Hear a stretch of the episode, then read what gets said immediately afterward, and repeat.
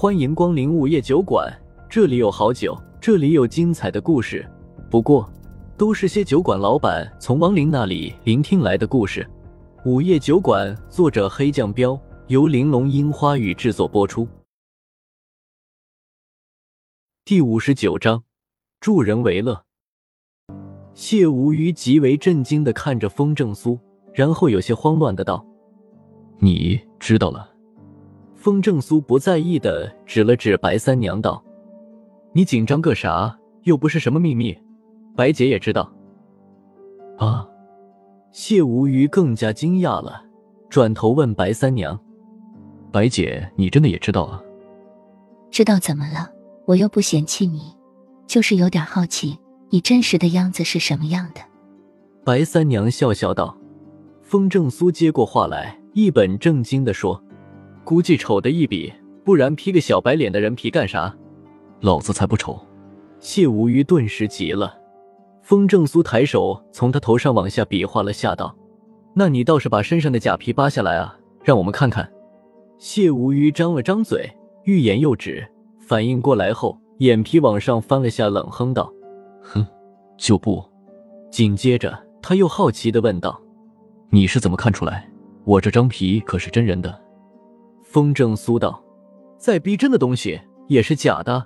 你在沙发上睡了一夜，别说头发了，连根毛都没掉，正常人怎么可能不掉？”靠，你就凭这个知道的？谢无虞忍不住的道。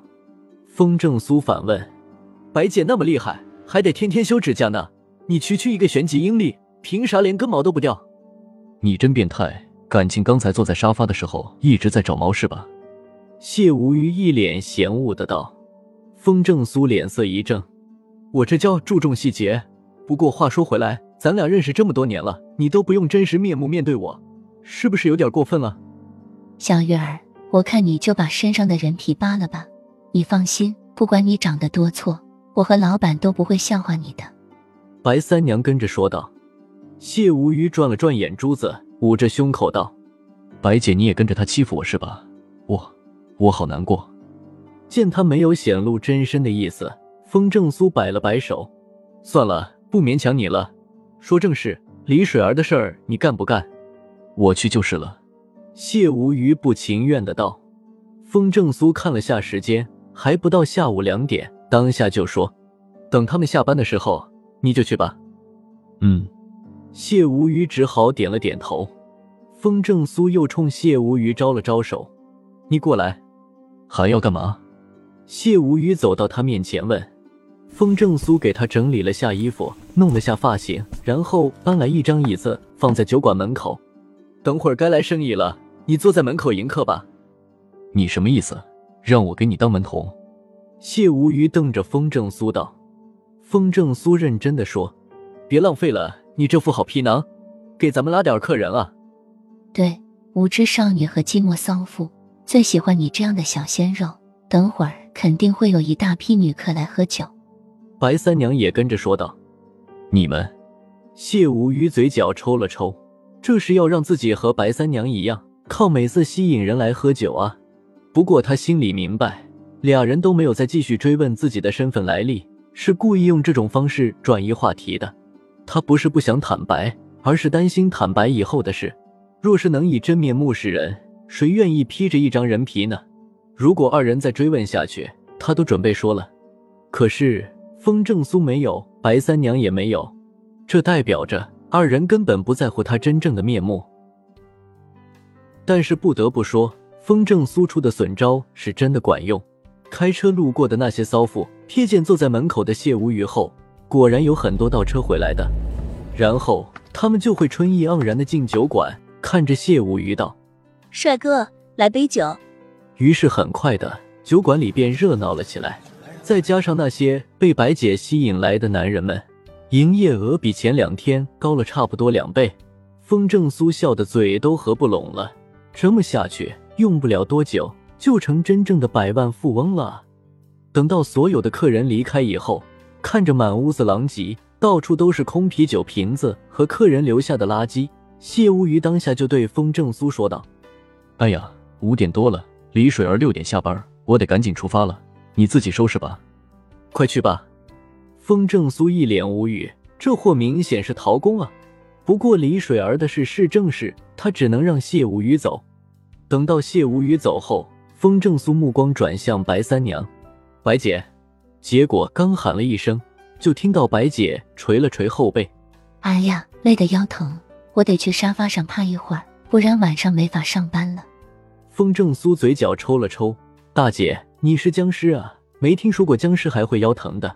没办法，看来只能自己干活了。